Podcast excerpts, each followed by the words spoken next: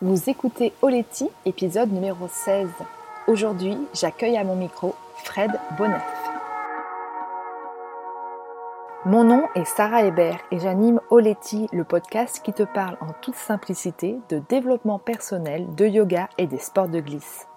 Oleti, ça signifie merci en Jéhu, un des 28 dialectes de la Nouvelle-Calédonie, l'île dont je suis originaire. En solo ou à deux, je partage le micro avec des femmes inspirantes sur des thématiques variées comme l'alimentation, le bien-être, l'environnement, le voyage, les sports de glisse ou encore la maternité. Mon but est de te donner les outils qu'il te faut pour aller à l'essentiel et vivre ta vie de rêve. Après 10 ans sur les circuits mondiaux en windsurf, je suis devenue la pionnière du subfinesse yoga en France. Je sillonne désormais les mers du globe en voilier avec mon compagnon et nos deux petits mousses. Alors si comme moi tu as envie de croire qu'avec du cœur tout est possible, écoute bien ce qui va suivre. Dans l'épisode précédent, je discutais avec le docteur Guillaume Baruc qui prescrit, écoutez bien, des ordonnances de surf, de stand-up paddle, de marche aquatique. On parle ensemble de la surf thérapie. L'histoire que je vous propose aujourd'hui n'est pas banale, c'est celle de Fred Bonnef qui illustre très bien le dicton la vie n'est pas un long fleuve tranquille. Il a d'abord connu de longues années heureuses et difficiles dans le milieu de la glisse. Et puis tout, est venu s'arrêter le jour où il a été victime d'un grave accident de la route.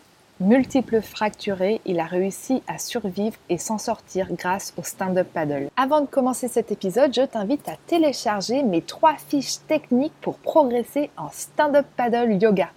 Le lien se trouve en description de cet épisode. Poletti. Bonjour Fred. Salut, salut, salut. Ça va Sarah? Alors oui, super. Alors on te connaît dans le milieu de la glisse comme un waterman accompli. Mais ce que certains savent moins, c'est qu'en le 21 mai 2012, tu as eu un grave accident de la route qui a failli te coûter la vie. Multiples fractures, centre de rééducation, la peur de ne pas remarcher. L'océan, les sports de glisse, le paddle ont joué un rôle important dans cette renaissance. On en parle tout à l'heure, mais d'abord, j'aimerais savoir quel est ton parcours dans la glisse, ton lien avec l'eau et avec l'océan. Bah écoute Sarah, je pense qu'on a peut-être un profil un peu euh, un peu parallèle puisque moi euh, j'ai passé passé mon enfance euh, une, partie de mon enfance sur un sur un voilier donc euh, le lien s'est créé là. Euh, j'ai aussi passé euh, une grande partie de mon enfance en Normandie, à côté de la mer, dans le coin de Dieppe. donc j'étais très très tôt connecté avec la mer et mes mes deux parents, je précise, les deux sont tous les deux des, grands passionnés de voile. Donc, euh, donc c'est vrai que euh, voilà, tous les, tous les week-ends, euh, c'était sur le voilier. Et puis, et puis ensuite, on en, on en parlera peut-être plus tard, mais ensuite, on est, on est, parti, on est parti pendant un an en Méditerranée. on a fait un peu le tour de Méditerranée. Super. Voilà. Ah, je ne savais pas si tu m'avais déjà raconté ça, ou j'avais oublié que tu avais grandi sur un bateau. Ouais, ouais, ouais, écoute, euh, je pense qu'on en avait parlé euh, vite fait à un moment donné, mais euh, ouais, ouais, c'est, c'est vraiment quelque chose qui m'a, qui m'a, qui m'a marqué parce que jusqu'à, jusqu'à mes 10 ans, c'était, c'était ma vie, quoi, vraiment. Hein. c'était ma vie, elle était partagée mmh entre le bord de mer et le, et le voilier, quoi. Génial. Et, et les sports de glisse, c'est venu quand? Les sports de glisse, c'est venu, euh, c'est venu un petit peu plus tard. En fait, pour te, résumer rapidement, euh, euh, mes, parents qui sont dans l'éducation nationale avaient pris une année sabbatique, puisqu'il nous a permis de, de, partir en voilier pendant un moment. mais au retour, mes parents n'ont pas eu vraiment le choix de leur, affectation et on s'est retrouvé en région parisienne ce qui a été une transition un peu, un peu dure pour un gamin qui, euh, qui a été élevé euh, au bord de l'eau et comme un sauvage, euh, entre guillemets, ouais, clair. comme un sauvage voilà, au fil de l'eau. quoi. et si, si, tu veux, c'est c'est un petit peu pour pour échapper à ça que je me suis que je me suis mis au sport de glisse. D'abord à travers les, les magazines et puis ensuite en allant sur un, sur un étang euh, de la région parisienne, à Verneuil-sur-Seine, où je faisais, où j'ai commencé, euh, où j'ai commencé la planche à voile. Euh. Voilà, j'avais commencé un petit peu en, avec mon père en, voilier avant, mais j'ai vraiment commencé à progresser sur cet étang de Verneuil-sur-Seine. qui était mon échappatoire à cette époque-là. Génial. Il y en a beaucoup, hein, des windsurfers à Paris, énormément en fait. Hein. Ouais, ouais, ouais, tout à fait. c'est souvent, je pense que je pense qu'on est, on a tous fait ce constat. Hein. c'est souvent quand tu es privé de quelque chose ou que tu l'as pas fréquemment que la vraie grosse passion est, là, parce que mmh. finalement, il y, a, beaucoup de gens qui, qui, qui, l'ont tous les jours et puis qui, je dirais pas qu'ils se blasent, mais ils mmh. se rendent pas forcément compte de la chance qu'ils ont. Et alors que ces gens-là, qui, ils arrivent, ils arrivent sur l'eau avec le, le, couteau entre les dents, quoi. Mmh. Qu'est-ce qui te plaisait quand tu étais sur ton étang en planche à voile? Euh, bah, Écoute, déjà, la sensation de glisse, je, pense que, je pense que ceux qui en font, on n'a pas besoin de leur expliquer, mais c'est vrai qu'il y a, y a quelque chose qui a un dénominateur commun de tous les sports de glisse, c'est que tu es dans le présent, euh, tu es sur ton sur le moment vraiment et tu oublies tout ce qu'il y a autour. Et euh, je pense qu'à certains moments de, cette époque que j'ai vécu là en région parisienne c'était exactement ce qu'il me fallait. Mmh. je, comprends. Et aujourd'hui tu fais vraiment partie de notre paysage donc dans le milieu de la glisse en, France en tout cas planche à voile stand-up paddle. Comment comment t'en es arrivé là? Aujourd'hui on dit Fred Bonnef tout le monde te connaît quel est ton parcours euh, euh, au niveau un, peu plus pro, quoi, on va dire? Ouais, écoute, euh, j'ai déjà, ça a commencé par, par beaucoup de rêves en fait, hein, parce que comme je te disais, j'étais, j'étais un peu un, fan, un aficionado de, de, tout ce qui se passait dans le, dans le monde du windsurf. Et, et, ayant eu cette, on va dire, cette ouverture, si tu veux, d'avoir des parents qui, qui voyagent et puis qui réalisent un peu leurs rêves, euh, je me suis dit qu'il n'y avait aucune raison que je ne réalise pas les miens. Euh, j'avais, euh, j'ai eu la chance de, d'avoir, de jamais avoir aucun problème à l'école. donc autant en tant que je veux dire en tant, en tant qu'élève j'avais j'avais aucun problème d'apprentissage donc ça me laissait pas mal de temps pour pour faire du sport à côté et, bon voilà depuis je crois que depuis que j'ai depuis que j'ai 12-13 ans, je crois que je peux arriver à, faire quelque chose, euh, à faire quelque chose dans, ce milieu, euh, même si euh, mon objectif premier, et ça c'est, je l'ai toujours dit et je pense que c'est important dans, mon parcours, c'était pas forcément d'être un, d'être un, gars super reconnu ou qui soit champion du monde. Je voulais juste vivre de cette passion. Voilà, c'est-à-dire ça c'était mon objectif numéro un. Donc ça, ça a mmh. commencé par un, par un brevet d'état de, voile, hein, assez, assez mmh. simplement. J'aurais pu me lancer dans des études un peu plus fastidieuses, mais moi j'ai fait ce choix-là. et, puis, et puis à partir de là, les choses se sont, se sont enchaînées petit à petit. J'ai été responsable de base nautique, puis j'ai été muté en, en Guadeloupe très tôt, j'avais 19 ans. Euh, là-bas, j'ai rencontré, euh, j'ai rencontré le père d'Antoine Martin, euh, connu comme Titoun, mmh. qui m'a qui mmh. m'a un petit peu mis un petit coup de pouce, qui m'a dit tu devrais tu devrais te concentrer, tu devrais faire quelque chose, tu devrais t'entraîner, etc. Bon, j'étais déjà, il prêchait un convaincu, mais lui, il m'a, il m'a proposé de m'aider avec les des voiles qu'il faisait sur mesure, donc ça m'a plus qu'un simple. chouette.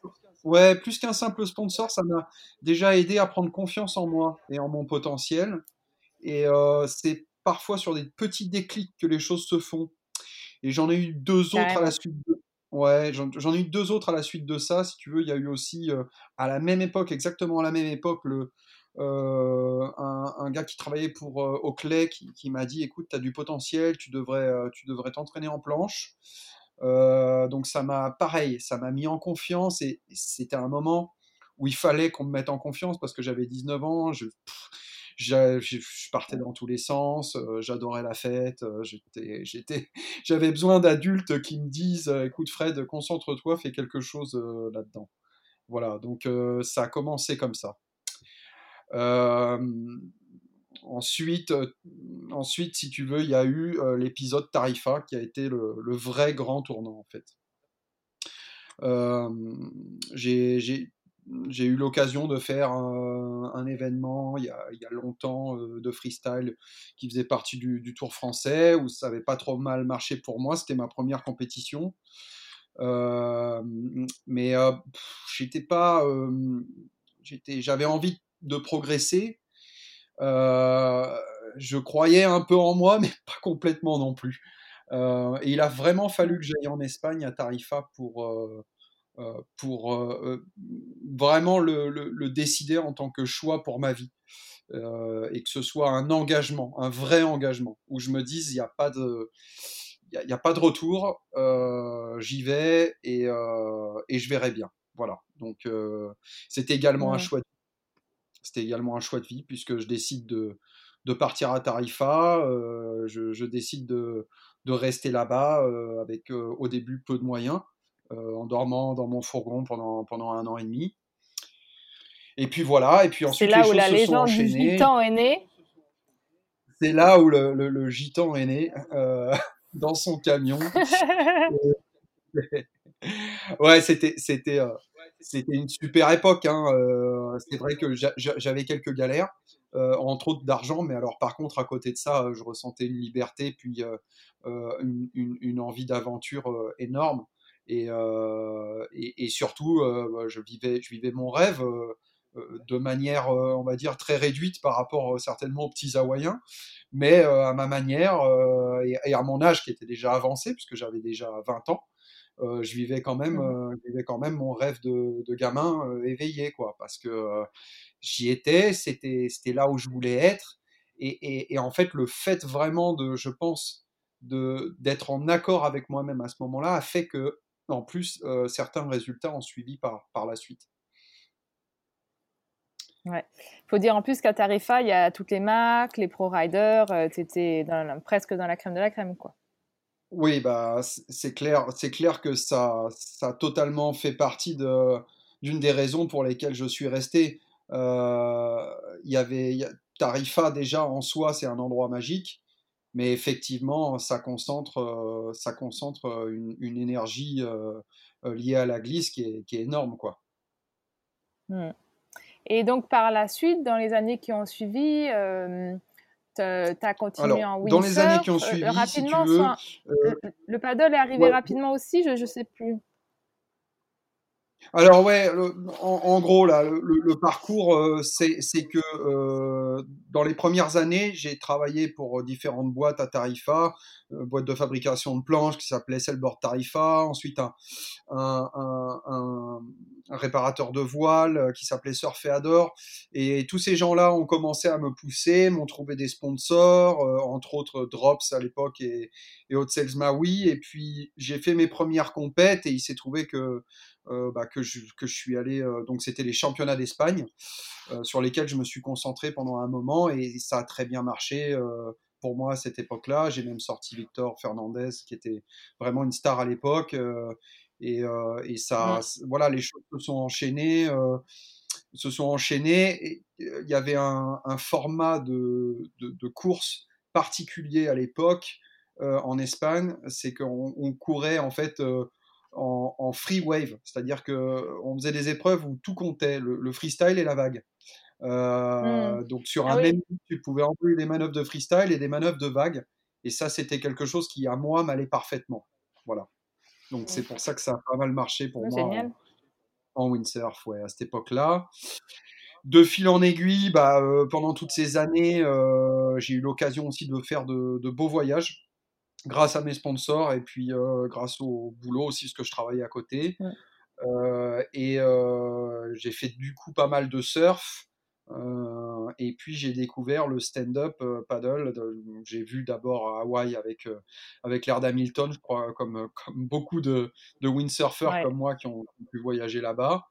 Et, et j'ai eu très tôt l'envie d'en ramener un d'en ramener en France, euh, en, Espagne d'abord.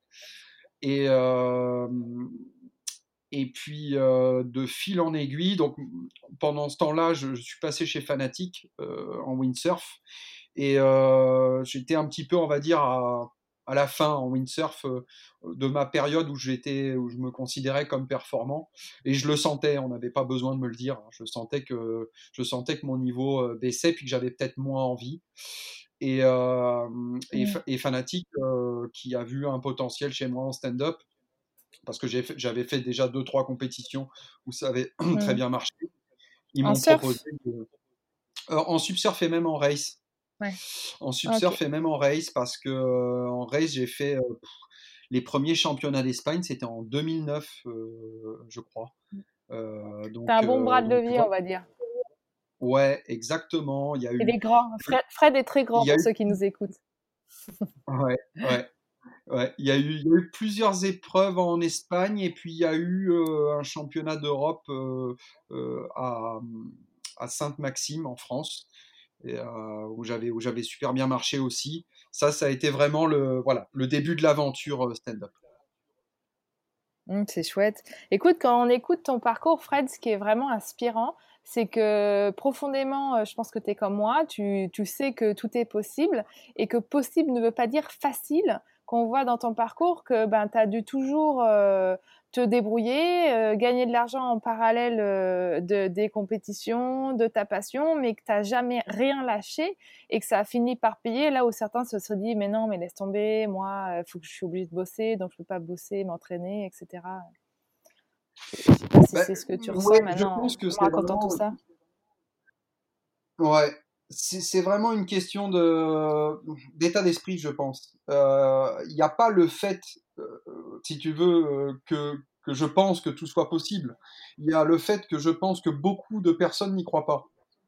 Donc, mmh si tu es cette personne qui insiste un petit peu, en général, tu es remarqué par d'autres personnes qui, elles, sont surprises par ta volonté. le parcours se fait souvent, bah, on l'a dit, un parcours se fait par des petites remarques que t'ont fait certaines personnes et qui te font avancer dans ta confiance en toi, en toi. Et il se fait également par des gens qui, en, fait, euh, euh, te, donnent des moyens et t'accordent de la confiance parce qu'ils voient en toi une volonté inébranlable, une volonté qui, de toute façon ne, ne pourra pas être euh, ne pourra pas être déviée par, par, par, les, par la vie en fait, parce que la vie est compliquée. Voilà. Mais euh, mmh. il y a des gens qui sentent, je pense, chez les autres, des choses que eux finalement auraient peut-être voulu faire, mais qu'ils n'ont pas eu le, le courage ou l'opportunité de faire. Donc c'est euh, un voilà, un mélange des deux. Mmh. Mmh. Et justement, euh, la différence, elle se fait à quel niveau du coup? Est-ce que c'est euh, connaître, d'avoir une vision claire de ce que tu veux dans ta vie et, de, croire en toi, d'avoir assez confiance en toi, euh, d'écouter ce qu'on te dit? Parce que sur Oleti, bon, il y a une majorité de, de femmes qui nous écoutent, certains qui sont jeunes. Donc, si on avait envie de leur donner un petit conseil pour bah, pour réussir à, être à leur place et à faire ce qu'elles veulent, ce serait quoi? Bah déjà, je suis, euh, je suis, euh, j'essaye euh, en avançant dans ma vie de, comprendre les femmes, mais j'y arrive pas tout le temps. mais ce que ce que je sais, c'est que si tu veux, en en tant que pédagogue, j'ai une approche, par exemple, avec les hommes et avec les femmes qui est différente parce que tout simplement, un homme va vouloir d'abord faire et ensuite comprendre. Et une femme va vouloir comprendre avant de faire. C'est un basique, mais c'est souvent, ça correspond souvent à la réalité. Et c'est vrai que euh, il y, a, y, a, y, a, parfois hum, le courage de l'inconnu. C'est quelque chose que, qui est euh, à la fois qui peut faire peur, mais qui, euh, qui apporte également des, des, joies incroyables quand on s'est fait confiance mmh. et que le fait de s'être fait mmh. confiance amène quelque chose. Donc, euh, je pense que se faire confiance, c'est vraiment le conseil numéro un dans une société dans laquelle on a tendance à infantiliser les gens, on a tendance à les assister et on a tendance à mmh. réduire leur confiance en soi. Donc, euh, mmh. écouter sa voix intérieure et puis, euh, voilà, j'allais le dire. Et puis croire en soi, euh, c'est quelque chose c'est quelque chose qui en fait doit venir de soi et qui ensuite va euh, se répercuter sur les autres. Ça va vibrer sur les autres. Les autres vont sentir cette confiance en soi mmh. et, ils vont et, ils vont aller dans, dans ce sens-là. Alors que quand tu n'as pas confiance en, toi, finalement, on vit dans un monde d'humains animaux qui le sentent également et qui du coup vont aller dans ce sens de pas confiance en soi. Tu vois ce que je veux dire? Donc c'est, enfin moi c'est ce que j'ai, ce que j'ai, oui, l'impression d'avoir vécu, si tu veux. Mmh. Aide-toi et le monde t'aidera. Je sais plus si c'est ça là. Ouais. Ouais, ouais, ouais, ça, ça peut être, ça peut être dit comme ça. Ça peut être dit comme ça, ouais, tout à fait. Mmh. Et, donc, j'enseigne majoritairement le paddle. On parlait de ta découverte du paddle. Qu'est-ce qui t'a vraiment plu dans cette nouvelle activité? Deux choses principales. La première, c'est d'abord l'ouverture que ça m'a donnée.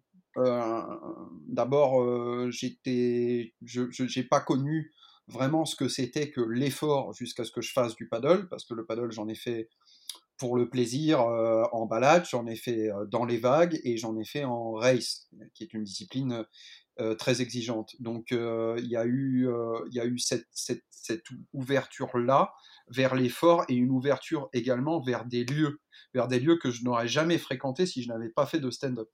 C'est-à-dire qu'en faisant les courses, je me suis mmh. retrouvé dans des endroits incroyables, aux quatre coins de l'Europe, pour commencer, dans lesquels je n'aurais jamais mis les pieds avant. Et, ça a été, euh, ça, ça a été vraiment euh, quelque chose de, quelque chose de fantastique parce que j'avais besoin, euh, particulièrement là, à ces époques-là où j'étais un peu en phase de transition, pas loin de la trentaine, etc. J'avais besoin de ce renouveau dans mon dans mon parcours. Mmh.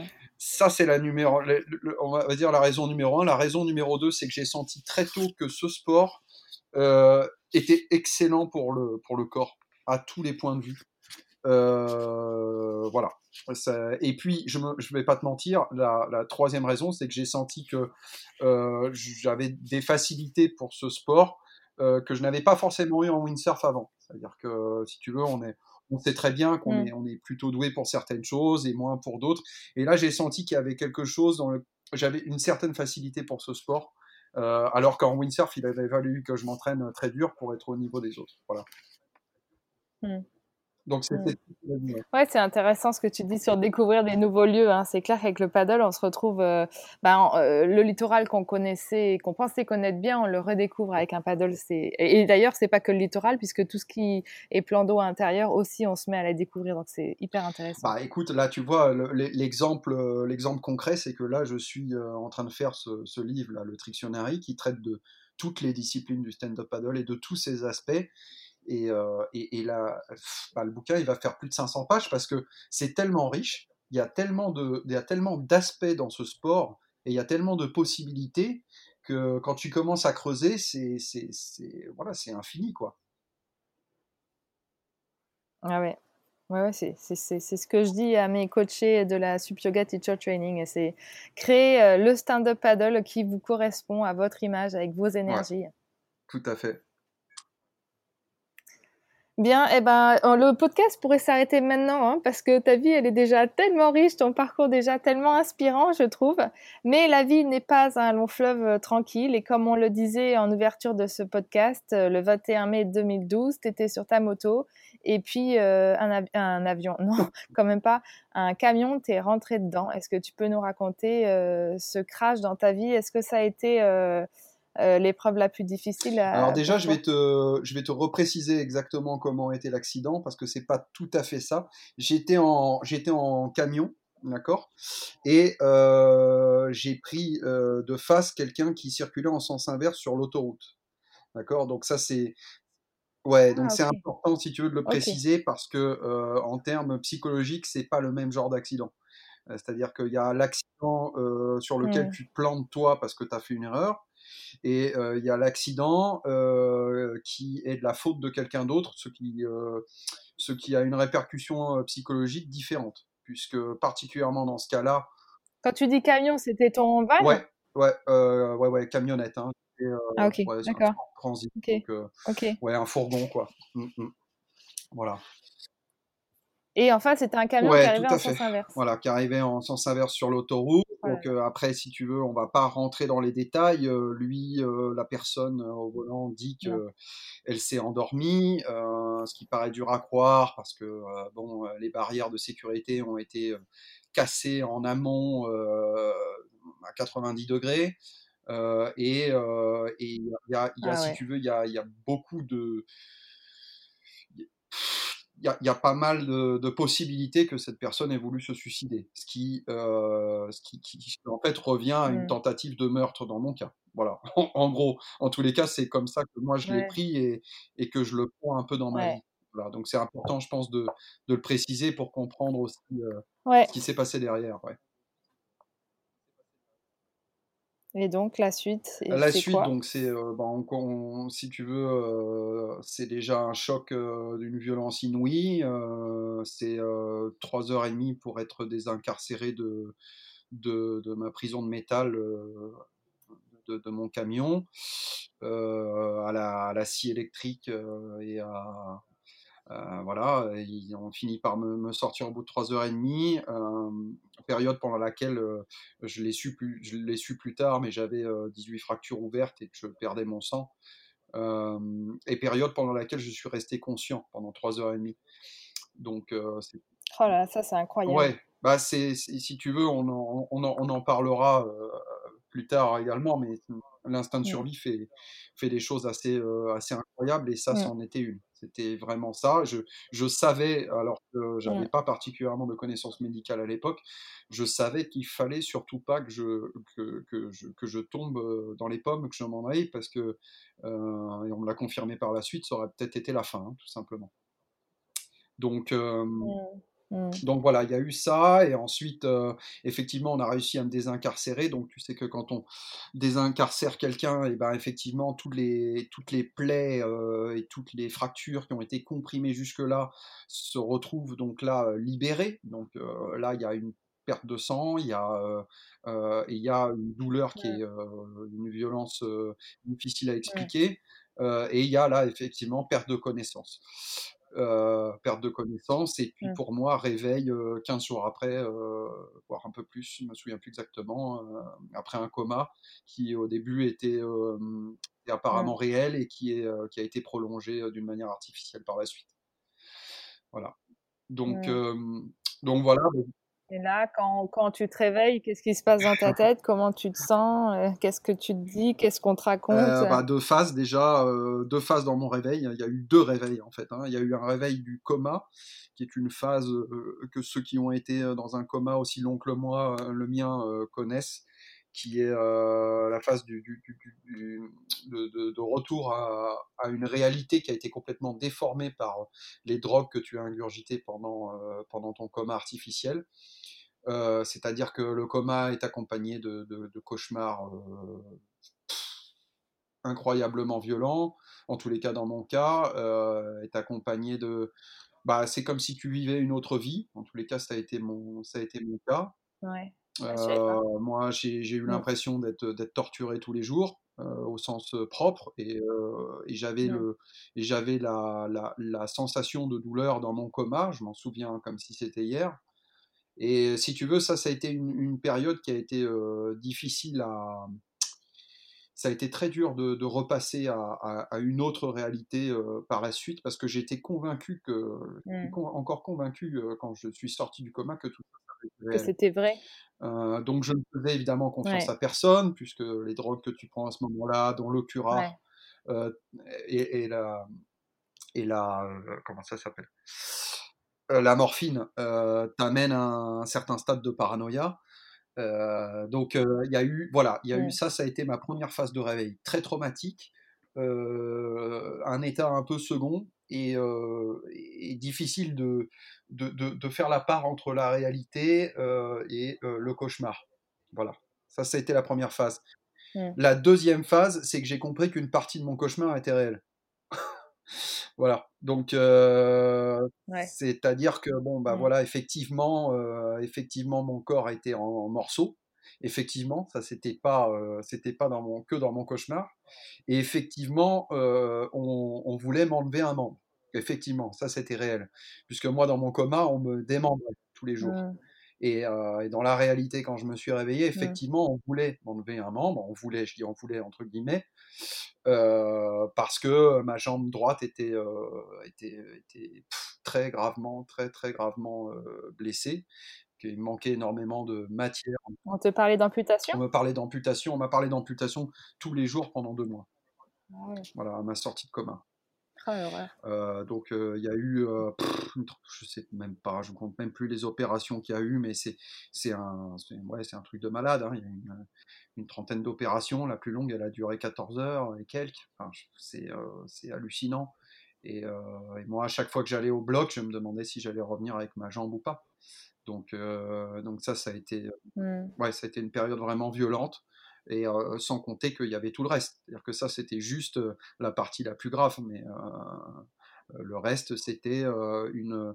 Bah, c'est 18 fractures, donc imagine. C'est-à-dire que tu as les deux tibias, les deux péronés, les deux fémurs, les deux rotules des deux genoux, la cheville, l'avant-bras, toutes les côtes, le, le- les maxillofaciales, beaucoup de parties de la tête. Euh, voilà, comme je le dis souvent, ma seule chance, c'est de ne pas avoir eu la colonne touchée. quoi. C'est le seul truc qui s'est sauvé euh, à cette Mm. époque-là. Voilà, donc ça, si tu veux, ça a été le, ça a été le retour à la réalité. Que je résume. je résume. Est-ce que, de- que dès le début, tu étais sûr de remarcher, avec ou sans jambes? En fait, euh, c'est c'est difficile à, à imaginer, hein, mais euh, j'étais au stade de la survie, euh, Sarah, tu vois. Donc, euh, euh, quand tu es au stade de la survie, tu prends les choses étape par étape, et, et- et finalement, moi, j'ai connu des gens qui étaient très contents qu'on leur ait coupé la jambe parce qu'ils avaient plus mal. Euh, c'est d'ailleurs, euh, c'est Mm. d'ailleurs, ça, ça a été d'ailleurs sur la table hein, très longtemps. Le fait que, en gros, euh, ben Mm. voilà, si tu gardes ta jambe, tu vas souffrir toute ta vie et, et- et- et peut-être, d'une manière Mm. qui t'obligera toi-même à, à vouloir te, te, te faire amputer dans, dans, dans 4 ou 5 ans. C'était, une réalité. Mm. Euh, donc, donc voilà, C'est ce qui s'est passé Tes douleurs, elles ont duré longtemps dans ta Ouais, bah, mais, euh, bah, si tu veux, moi, mes douleurs, c'est tous les jours. hein. C'est euh, c'est tous les jours. C'est quand je me lève, quand je me. Encore aujourd'hui? Ah oui, oui, bien sûr, bien sûr. Bien sûr, j'ai j'ai des séquelles à Ah, vie. c'est fou. J'ai des séquelles à vie. Je suis euh, donc, en- je pense que les gens ne le savent pas trop, mais je suis considéré comme handicapé en fait. Je sais que ça se voit pas euh, tout le temps quand je suis sur l'eau, mais euh, mais j'ai des limitations, j'ai des limitations articulaires euh, et j'ai des douleurs neuropa- neuropathologiques ou neuropathiques euh, qui sont euh, qui sont assez Ouais, importantes c'est plus dur, et, ça. euh, et ça c'est ça c'est à vie. Mm. Donc, euh, donc voilà. euh, Ouais. Maintenant, euh, le stade où j'en suis maintenant et le stade où j'étais à l'époque, euh, c'est bon, le jour et la nuit. À l'époque, on imaginait, euh, on, on imaginait Bah absolument pas que je puisse remarcher normalement. Donc, on parle même pas de sport. Voilà, on Mm. parle même pas de sport. Mm. Ouais, ouais, donc euh, ta, ta marche était. enfin, au début, ton pronostic vital a été engagé, euh, et, et après, la marche était. Ouais, ben, on Ah ne ouais, savait pas comment tu allais remarcher, c'est ça. hein, les, les phases, ça a été pronostic vital, ensuite euh, pronostic de, de- de- d'amputation ou non, et ensuite, une fois que j'ai gardé la jambe, ça a été la, la guerre, la guerre pour essayer de remarcher à peu près normalement, sachant que je continue à boiter. Donc euh, voilà, et que je peux, je peux toujours pas vraiment courir. euh, je peux pas courir euh, réellement. Je suis capable de courir sur sur 100 mètres, mais c'est à peu près tout quoi. Voilà. T'es passé par quoi comme, comme, comme émotion, comme état d'esprit tout au Oh, long de, ben, de, de ta post-opération, absolument tout, je crois. hein. Toutes les émotions, toutes les émotions, parce que euh, il y a il y a eu tout. Il y a eu euh, il y a eu des, je vais dire, euh, il y a eu de l'envie de suicide à la joie, en gros. Euh, et en passant par Mm. euh, en passant par des phases très très très guerrières, c'est-à-dire où il y Mm. avait vraiment une volonté, La colère peut aider ouais, dans ces cas-là, ouais, j'imagine. beaucoup de colère et une volonté farouche. Je pense que c'est ce qui peut le Mm. plus Mm. parce qu'il y avait effectivement, j'avais besoin de cette colère. Sans cette colère, j'y serais jamais arrivé. C'était, c'était, Ouais, trop dur. C'était, euh, Et évidemment, évidemment, j'en voulais un peu à la terre entière. Et puis j'étais, je me sentais même en étant très entouré par des gens bien, je me sentais très seul là-dedans. Et, Mmh. et c'était, ouais, c'était, je suis passé par par toutes les par toutes les émotions parce que il faut quand même dire que en me réveillant, j'étais content de vivre. Et que ça, c'est un, c'est un bonheur hein, qu'on oublie souvent. on a de la chance d'être vivant. Ouais. ensuite, j'ai eu la chance de garder ma jambe. Donc ça, ça a été un autre bonheur. et ensuite, j'ai fréquenté des gens qui, qui étaient dans les hôpitaux, qui eux étaient amputés ou alors étaient dans des états catastrophiques, à cause d'ailleurs de, souvent de tierces personnes sur la route, et qui eux étaient tétraplégiques, Mmh. paraplégiques. Donc là aussi, il y a, il y a, il y a, il y a le, la, la joie le, le de se dire, mais j'ai de la chance, j'ai de la chance. Et, et cette Bah capacité de ouais. relativisation m'a donné une certaine forme de bonheur, Mmh. puisque j'étais pas conscient de tout ça avant, évidemment. Comme, comme tout le monde, d'ailleurs. Comme tout le monde. Euh, donc, euh, donc il y a eu il y a Mmh. toutes ces émotions, euh, toutes ces émotions mélangées. Euh, et puis, euh, ouais, puis beaucoup, beaucoup de haine parce que, euh, parce que j'ai, dû lutter pour, euh, pour la reconnaissance de mon, de mon préjudice, euh, alors que j'estime que, que c'est, que, que dégueulasse, quoi, parce que il n'y avait pas photo, quoi. Voilà. Mais euh, il a fallu qu'en plus de, de ma lutte personnelle, physique, il a fallu que je, je lutte émotionnellement et psychologiquement pendant quatre ans contre des avocats et contre des experts médicaux.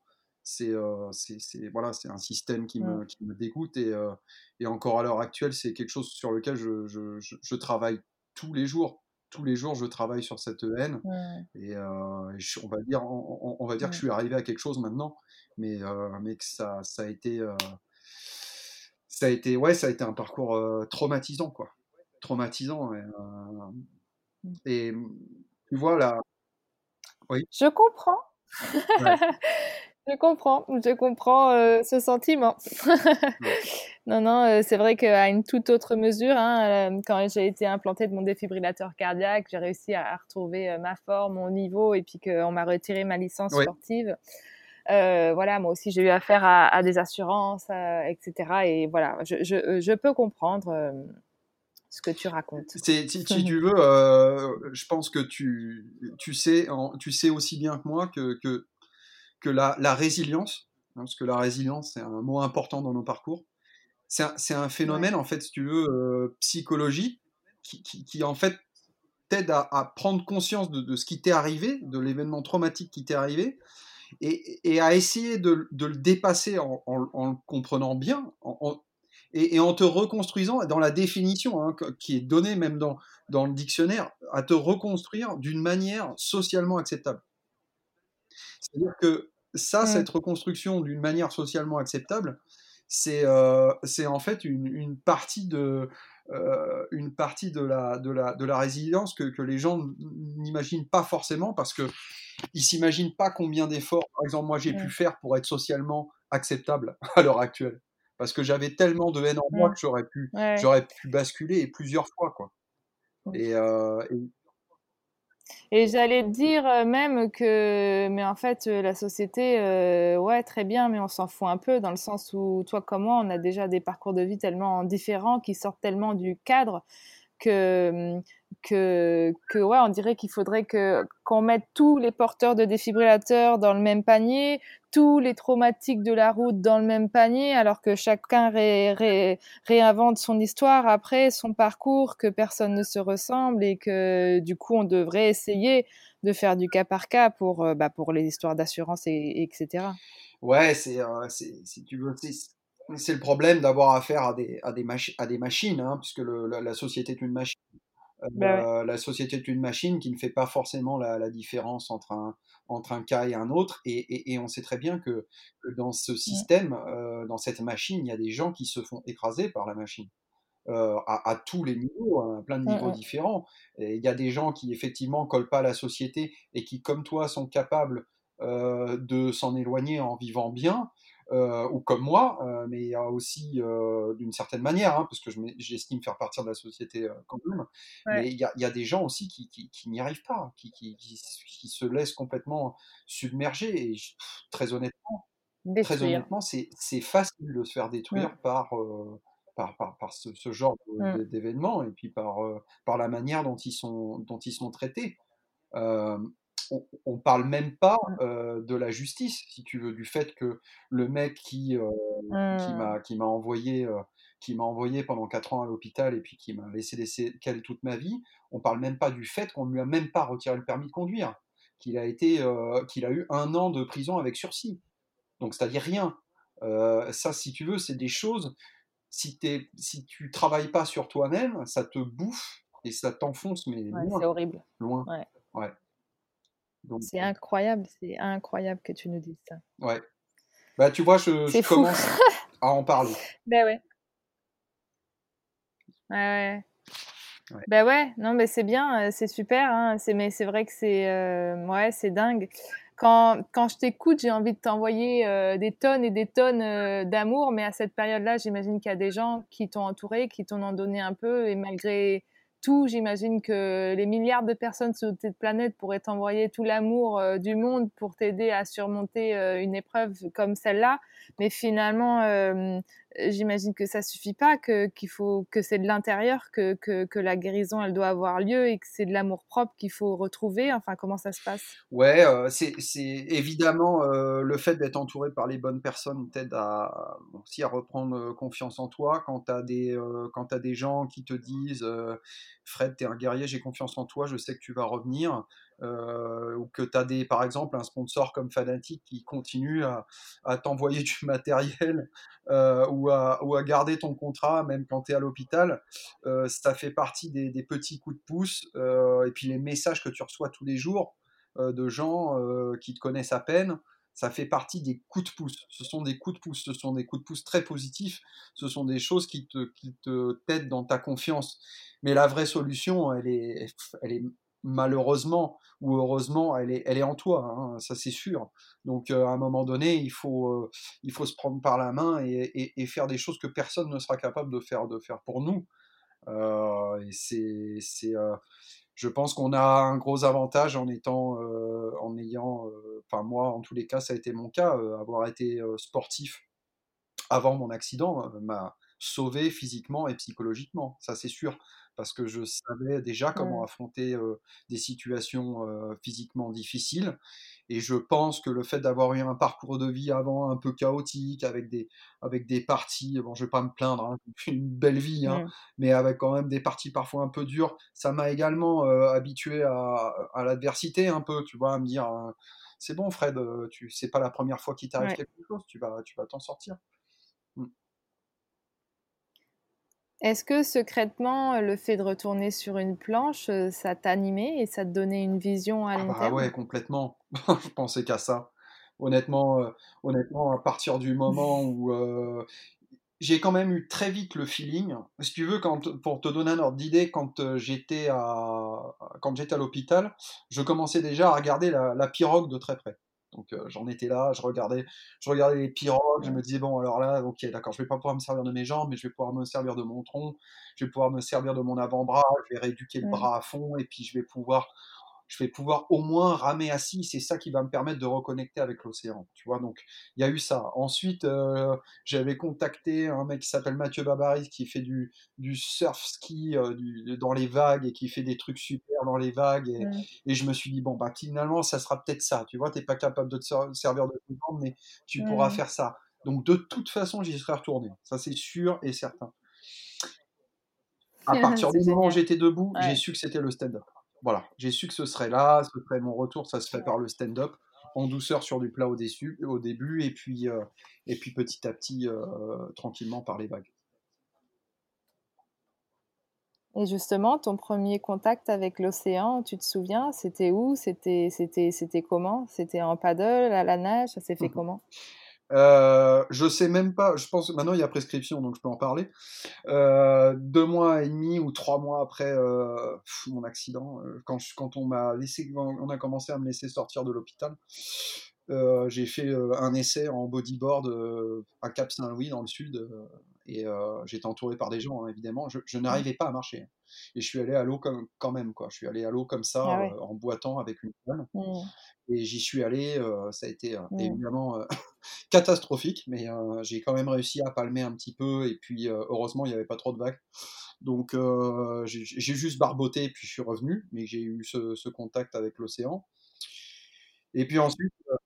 Et ça t'a fait du bien? Qu'est-ce que tu as ressenti? Un mélange, un mélange de, de, de, ça me fait du bien et d'énormes frustrations.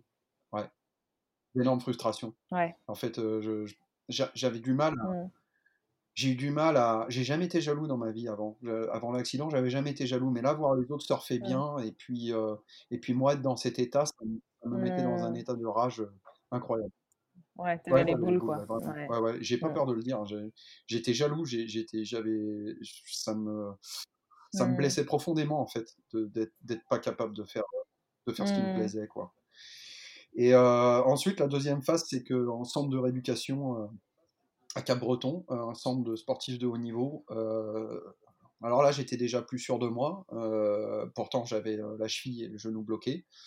Mais je me suis dit, allez, il y avait un jour où il y a eu des vagues, je me suis allez, je vais refaire un essai en, bodyboard, parce que ça, c'était aussi mon, aussi mon, mon, truc à l'époque. Je me disais, si je suis pas capable de vraiment me remettre debout, je pourrais faire du bodyboard. Donc j'ai fait un essai, j'ai fait un essai euh, là-bas, euh, et euh, il y avait un courant de malade, j'ai failli pas revenir, hein, entre toi et moi. Voilà. Donc, c'était des expériences assez traumatisantes. Et, et, en fait, qui m'ont à chaque fois donné Ouais. la rage. Voilà, c'est comme ça que je suis ressorti à chaque fois. Je suis ressorti Mmh. euh, dégoûté, dépité et, et, et avec, euh, avec beaucoup de motivation pour, pour, pour me dire. hein, Refaire mieux la prochaine fois. Exact, exact, ouais. Voilà, c'était ça mes premiers contacts. Euh, ensuite, il y a eu euh, j'ai en fait, après le, CERS de Cap-Breton, qui était ce centre de rééducation, j'ai euh, dans mon parcours, euh, on va dire, de, rééducation, j'ai fait le choix, euh, un choix personnel, et plusieurs fois, hein, de choisir un peu les gens qui allaient me soigner et de choisir comment je voulais me faire soigner. J'ai estimé que la, les soins, euh, qui par ailleurs sont très bons au CERS de Cap-Breton pour les sportifs de haut niveau, n'étaient pas vraiment adaptés à moi.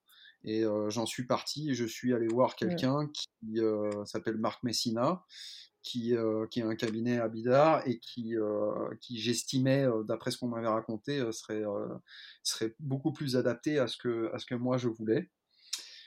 c'est quelqu'un qui travaille mmh. sans douleur, qui en plus est un surfeur donc euh, passionné donc euh, et qui a l'habitude de surfer les surfeurs du, du, Pays Basque et des Landes et je suis allé voir cette personne qui, qui, qui, est extrêmement calée dans son domaine et ses collaborateurs sont également incroyables et ça a été un tournant de, de ma rééducation je suis passé du stade grâce à eux je suis passé ouais. du stade grâce à eux et grâce à moi je suis passé du stade d'handicapé plus à, à valide moins quoi. Mmh. Et du coup, là, tu as pu monter sur un stand-up pour la première pendant, fois? euh, Pendant cette période, je suis remonté sur un stand-up euh, dans la baie de Saint-Jean-de-Luz, euh, accompagné de Ludo Dulou, mon ami, mon ami basque, un grand waterman qui, qui m'a accompagné là pendant ses, ses, premières sorties. Et puis, j'ai même repris mes, mes, premières vagues dans la baie de Saint-Jean-de-Luz. voilà, donc ça, ça, a été, ça a été les débuts. Quel rôle a eu le stand-up paddle dans ta rééducation sur ton corps et ton esprit? Énorme, énorme. Euh, D'abord parce que, euh, euh, comme tu le sais, bon, c'est un, un, terme un peu euh, général. Hein, je pense que, mais euh, le, le stand-up paddle euh, est très bon pour la, la, pro, la proprioception, donc la conscience de, de la position des différentes mmh. parties de ton corps et puis, euh, et puis les, les, les, récepteurs sensoriels et, et, et, tout ça, si tu veux. Et, et, ça te permet aussi et surtout un travail en douceur euh, sur un plan euh, instable euh, et à ton rythme, c'est-à-dire que tu décides toi du rythme que tu vas donner et de la, des conditions dans lesquelles tu vas, tu vas te mettre. Donc déjà en termes physiques et en termes de, de, de rééducation, c'est un outil incroyable. C'est-à-dire que euh, le, ils n'avaient pas besoin euh, dans, le cabinet, euh, dans le cabinet ensuite de me faire travailler l'équilibre, etc. Ouais. J'avais déjà fait mon boulot tous les jours. sur des ateliers ennuyeux. Donc, ils sont concentrés sur d'autres choses, tu vois. Donc, j'ai gagné pas mal de temps. Et, mmh. et puis, alors, bon, bah, mmh. psychologiquement, là, si tu veux, quand j'ai commencé à comprendre que j'allais pouvoir quand même reprendre un sport qui, qui m'était cher, où vraiment, c'était vraiment mon sport, en fait. Là, là, si tu veux, dans ma tête, ça a été une accélération. Je me suis dit, là, je lâche plus rien. Là, il y a eu vraiment, un, il y a eu vraiment quelque chose qui s'est mmh. passé. Et si tu veux, fallait me sortir de la salle de rééducation et fallait me sortir de l'eau à, à coups de latte, hein, quasiment. Parce que c'était, j'étais un, j'étais un acharné. Je me suis, je me suis coupé socialement pour. Mmh. J'étais jusqu'à me couper socialement, très honnêtement, pour pouvoir me concentrer sur ma rééducation. Donc, euh, c'était, ouais, mmh. j'étais très déterminé.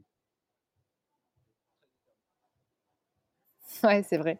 C'est vrai que quand on regarde même les photos, tu sais, de toute cette période, tu portes sur ton visage la colère, la rage d'y arriver, mais aussi on te sent très vulnérable. Enfin, c'est fou comme le, en fonction des parties de notre vie, nos visages portent nos, nos, émotions. Et aujourd'hui, ben, c'est chouette de voir que tu as remis de la douceur, en, ben, certainement envers toi-même, tu vois. Mais en effet, si tu n'avais pas vécu toutes ces émotions-là, tu n'aurais pas réussi à, atteindre euh, ben, le stade, euh, le, niveau que tu as aujourd'hui, quoi, de retrouver euh, la pleine possession, enfin mmh presque, de tes moyens? Ouais, si, et si tu veux, il y a, y, a, y a, un truc qui a été une, une, pensée que j'ai eue quand j'étais à l'hôpital, c'est que si avec les douleurs, par exemple, neuropathiques, avec le, avec les, les traumas euh, qui, qui, avaient des répercussions sur, euh, sur, sur, euh, bon, sur mon état de sur mon état de d'âme. Hein. je me suis dit que si ça marchait dans un sens, ça pouvait marcher dans l'autre. Et ça, ça a été déterminant. C'est-à-dire que je me suis dit que mmh. si les douleurs pouvaient influencer sur mon état psychologique, mon état psychologique pouvait peut-être influencer sur mes douleurs. Et c'est là que j'ai commencé à mmh. travailler psychologiquement, parce que ça, en fait, c'est un travail sous-jacent duquel on, sur lequel finalement on s'attarde pas, puisqu'on se concentre. Là, là, ce dont on a parlé jusqu'à maintenant, c'est vraiment de la rééducation finalement pure et dure. Mais, mais la, la, mmh. l'utilisation en fait de, de et la rééducation de mon mental a été encore plus importante que tout le reste. C'est-à-dire que j'ai j'ai utilisé des outils mentaux pour arriver à certaines choses, que ce soit l'imagerie mentale, que ce soit le, la, tentative de contrôle de mes émotions et de ce que ça engendre, euh, puisque la haine est une émotion comme une autre, et la haine engendre des choses très négatives et très mmh positives. Il faut savoir, euh, il faut mmh savoir comment l'utiliser. Et, finalement, si tu veux, c'est mmh. est-ce que j'ai retiré des choses de, l'accident? Oui, c'est évident. C'est évident que j'ai retiré des choses incroyables, comme également la capacité de relativisation et le fait que c'est un petit peu dur finalement. Je, suis beaucoup plus sensible à certaines choses qu'avant, mais il y a aussi certaines choses sur lesquelles je me sens vraiment très fort parce que je, je sais d'où je viens et je sais ce que c'est qu'une vraie souffrance. Euh, physique et psychologique. Ça me donne beaucoup de mmh. confiance parce que je sais, je sais jusqu'où je peux aller et jusqu'où on peut me faire du mal en fait. Euh, donc euh, il y, a, y, a, mmh. y, a, un aspect confiance en soi qui est là, ce qui n'empêche pas de la fragilité. Ça n'empêche pas de la fragilité puisque quand il t'arrive un parcours de vie, et tu le sais certainement aussi bien que moi, ça, ça, ça t'ouvre aussi à la détresse des autres. Une détresse qu'avant tu ne comprenais pas ça t'ouvre des portes et mmh. ça t'ouvre une sensibilité, que tu le veuilles ou non. Et, euh, mmh. effectivement, effectivement, il y a, y a ça aussi, il y a les deux aspects. Je suis à la fois plus fort, mais certainement plus sensible aussi sur d'autres choses, c'est sûr. Plus bienveillant, plus empathique, euh, ouais, complètement. Ouais, tout à fait, ouais. Et tu parlais des outils euh, mentaux. Est-ce que le yoga, la méditation, la respiration, c'est des outils que tu as utilisés en parallèle de l'imagerie mentale? Alors, euh, je vais être franc, euh, le yoga, je sais que ça aurait pu m'aider énormément. Le problème, c'est que, bon, physiquement, j'étais très limité. donc, je, je, suis toujours pas capable, huit ans après, de me mettre à genoux. Euh, sans avoir mal. Donc, euh, euh, tu vois, par exemple, là, on m'a parlé un peu du, yoga suspendu, tu vois, ça, c'est certainement des choses, et il y a, y a, manière d'adapter, je pense que tu le sais beaucoup mieux que moi. Donc, effectivement, ça aurait pu m'aider, mais j'ai pas insisté sur cette voie. Par contre, la respiration, oui. La respiration, oui, très important, et j'ai travaillé dessus. Particulièrement parce que j'ai eu également le fait que j'ai eu toutes les côtes quasiment cassées, mon thorax s'est diminué puisque j'étais aussi dans le coma et qu'on n'a pas pu me faire de rééducation de, thorax jusqu'à ce que je sorte. Et même encore après, on n'a pas pu parce que j'étais, il y avait beaucoup d'autres trucs à traiter avant.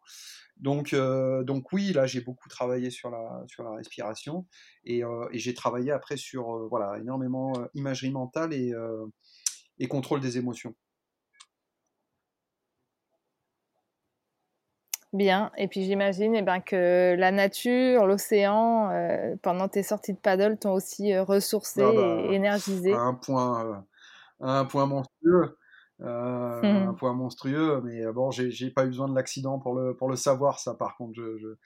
J'ai toujours su, j'ai mmh. toujours considéré que l'océan était comme, comme mon grand frère et qu'il me, il me protégeait, il me, il me donnait tout ce dont j'avais besoin en termes de, en termes d'énergie, quoi. Et, c'est sûr que.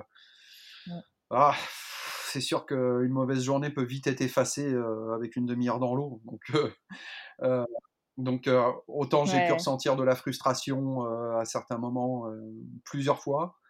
Autant le, le, contact, lui, il est évident qu'il m'a toujours fait du bien. Ça, c'est clair, c'est clair.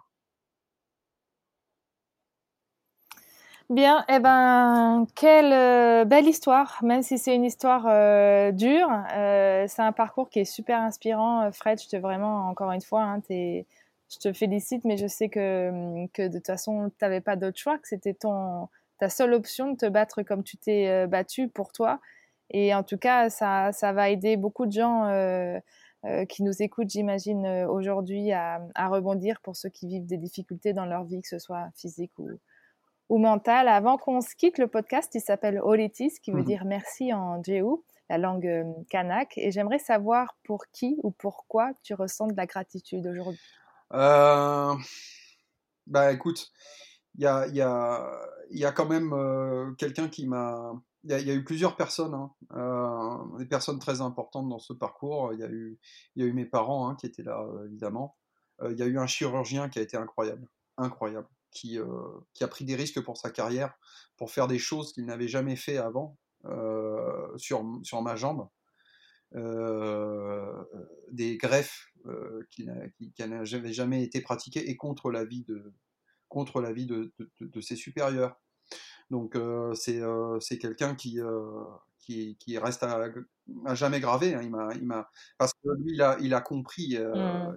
Il y a eu un rapport très sincère entre lui et moi où je lui ai dit que je n'avais pas envie de, de, vivre. Et c'est très dur hein, ce que je vais dire, mais j'avais pas envie de diminuer.